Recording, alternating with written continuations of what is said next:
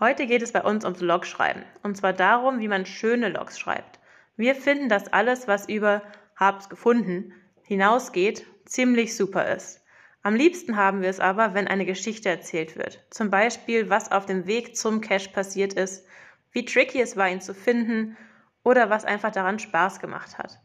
Auch ein Foto ist immer wieder etwas Schönes. Das zeigt uns, dass ihr Spaß hattet, dass ihr etwas Schönes gesehen habt und bereitet andere Cacher darauf vor, was es sein könnte. Natürlich finden wir als Owner es auch immer schön, wenn ihr DNFs loggt. Das heißt, wir können sehen, dass vielleicht etwas nicht stimmt und die nächsten Cacher sind darauf vorbereitet, dass etwas fehlen könnte oder sie sind nochmal mehr angespornt, genau zu gucken. Wie seht ihr das, wenn ihr als Owner unterwegs seid? Welche Logs findet ihr am besten? Gebt uns doch einfach mal Bescheid und bis bald im Wald. Thank you.